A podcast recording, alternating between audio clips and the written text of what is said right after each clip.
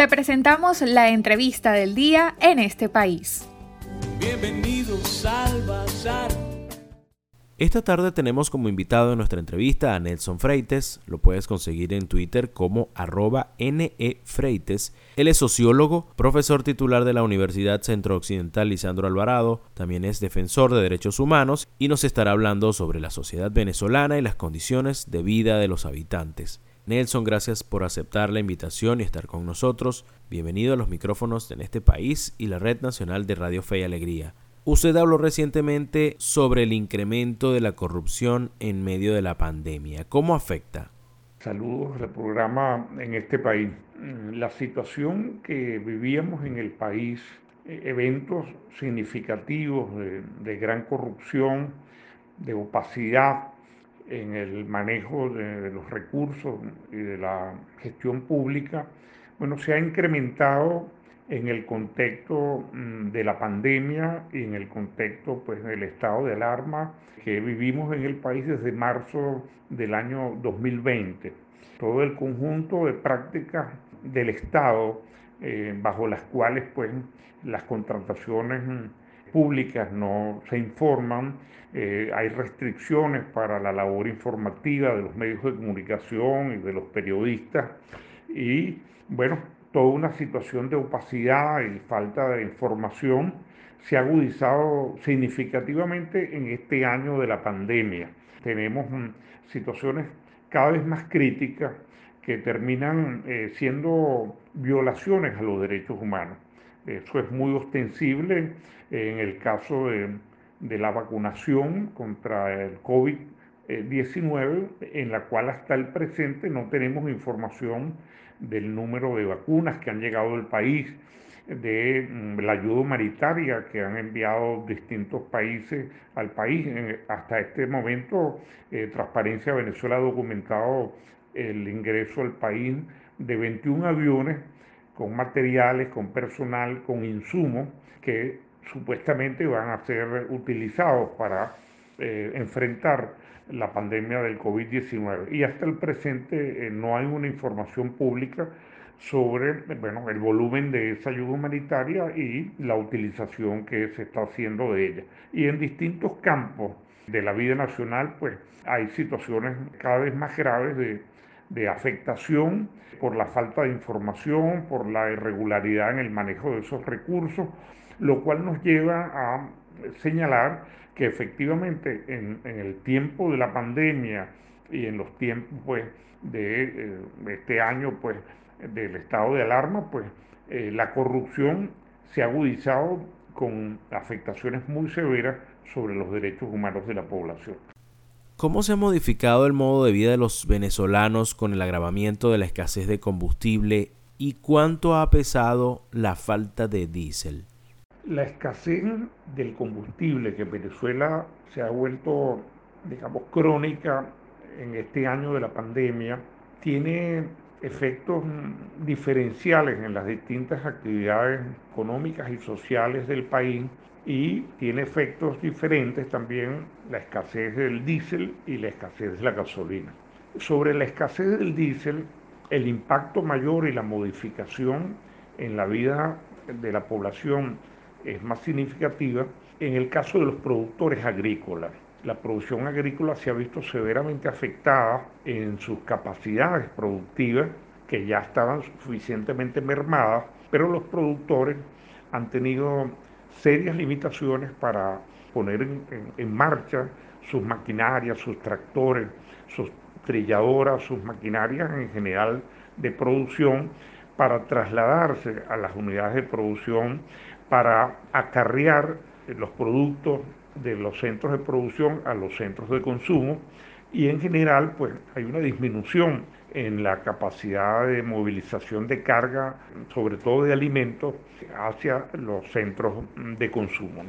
son efectos muy considerables. Las organizaciones pues, de productores han estado señalando que además tienen que pagar incrementos en el mercado negro por aumentos significativos de, los litros de diésel para poder eh, mantener la producción activa. En relación al combustible, desde el mes de mayo apreciamos una, un incremento de la escasez que ya tiene pues más, de un año de una manera significativa. Y esto tiene mucho que ver con que mm, PDVSA priorizó un incremento de la producción del diésel para darle respuesta a una escasez que ya venía agudizándose desde el mes de noviembre, diciembre, sobre todo desde enero de este año 2021. Y bueno, eh, hay un incremento pues de la escasez en las ciudades, cada vez el mayor, eh, las colas son más largas de los usuarios en las estaciones de servicio, se tarda más tiempo para surtir gasolina y sobre todo hay más irregularidades en las estaciones de servicio al establecerse pues digamos colas paralelas para que algunos usuarios que pues se prestan para ello pues eh, eh, paguen montos adicionales a, los funcionarios para poder surtir gasolina. Entonces hay un conjunto de efectos muy significativos eh, sobre la población que tiene que ver con esta escasez que se ha agudizado y va a continuar sobre todo la escasez de gasolina. Les recordamos que estamos conversando esta tarde con Nelson Freites. Él es sociólogo, profesor titular de la Universidad Centro Occidental Lisandro Alvarado, también es defensor de derechos humanos. The Economist acaba de revelar un informe en el que aparece Caracas entre las 10 peores ciudades en el mundo para vivir, esto tomando en cuenta servicios públicos, transporte, delincuencia, estabilidad política y económica. ¿A qué se debe que estemos al nivel de ciudades de países pobres de África? Las razones por las que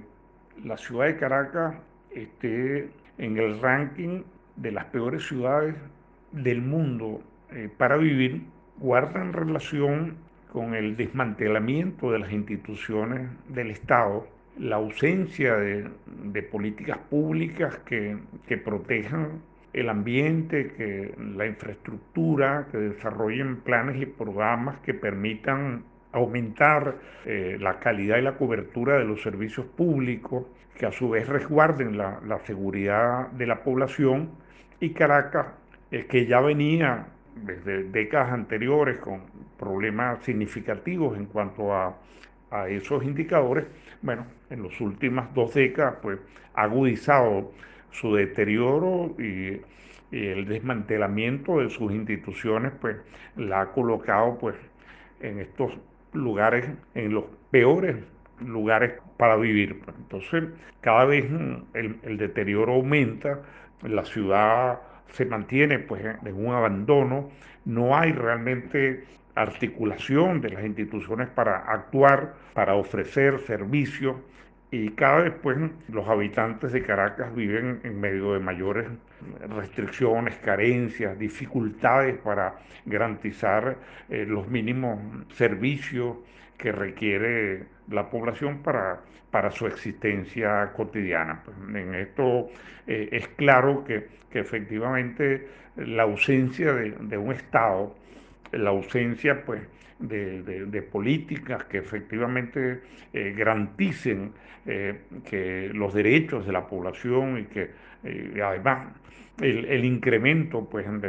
de, la violencia, digamos, cada vez más extensivo, eh, la actuación de bandas organizadas que, vienen sometiendo a, sectores muy importantes de Caracas eh, una, a una, bueno, prácticamente a una, a una guerra no declarada, pues donde la población está en medio de, enfrentamientos constantes, pues eh, deteriora aún más y la, calidad de vida y somete a la población a desplazamientos internos, eh, prácticamente como poblaciones que están sometidas a, la guerra. Para finalizar, Nelson, ¿Cómo afecta a Venezuela estos dos años de escolaridad a distancia y la falta de planificación y recursos que se ha tenido para llevar a cabo un efectivo proceso de aprendizaje? En primer lugar, eh, la escuela eh, que ahora muy parcialmente funciona a través de una educación a distancia, afecta significativamente el cierre de estas escuelas a la población más pobre, más vulnerable, más excluida, que carece de los medios tecnológicos para poder eh, comunicarse por, por las vías de, de, comunicación a distancia, aumentando la desigualdad y la brecha que estos sectores ya, ya, ya tienen pues, con respecto a las posibilidades de, escolaridad, de formación, de prepararse pues, para tener acceso pues, a, empleos, a, una educación cada vez de, mayor nivel. Eso por un lado. Eh, por otro lado, bueno, la escuela es imprescindible en los procesos de socialización, de convivencia para los niños, porque bueno, es el espacio de, encuentro con los docentes, con, los otros niños, con sus amigos, y ese, ese vacío en la socialización de los niños que está dejando las escuelas tan cerradas por la pandemia, pues está produciendo ansiedad y está produciendo, eh, digamos, cambios en la vida de los niños que ahora no tienen el acceso pues, a los institutos de educación. También, como dice eh, la educadora Luisa Pernalete, la escuela protege. Un niño eh, y un joven que está en la escuela, pues está potencialmente eh, menos expuesto a formar parte de, bandas delictivas, de ser reclutado por, por, grupos violentos que, que, delinquen y tiene un camino, pues,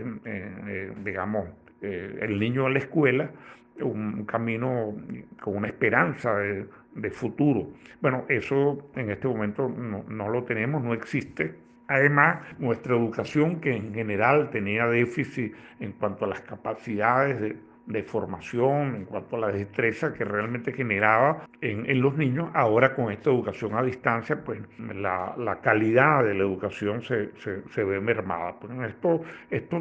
este año de pandemia ha, ha, traído consecuencias muy significativas sobre la educación que pueden proyectarse a futuro y, y ser pues, un déficit más que, que se agrega a, a las limitaciones que como país tenemos para la formación de futuras generaciones eh, que puedan eh, revertir los efectos que hoy está teniendo nuestra, nuestra sociedad. Estamos agradecidos con el sociólogo, profesor titular de la Universidad Centro Occidental Lisandro Alvarado y defensor de derechos humanos Nelson Freites por su participación esta tarde. Para conocer más del programa en este país, visita nuestras cuentas en redes sociales, en Twitter e Instagram como arroba en este país radio, en Facebook en este país programa radiofónico y en la página web en estepaís.info.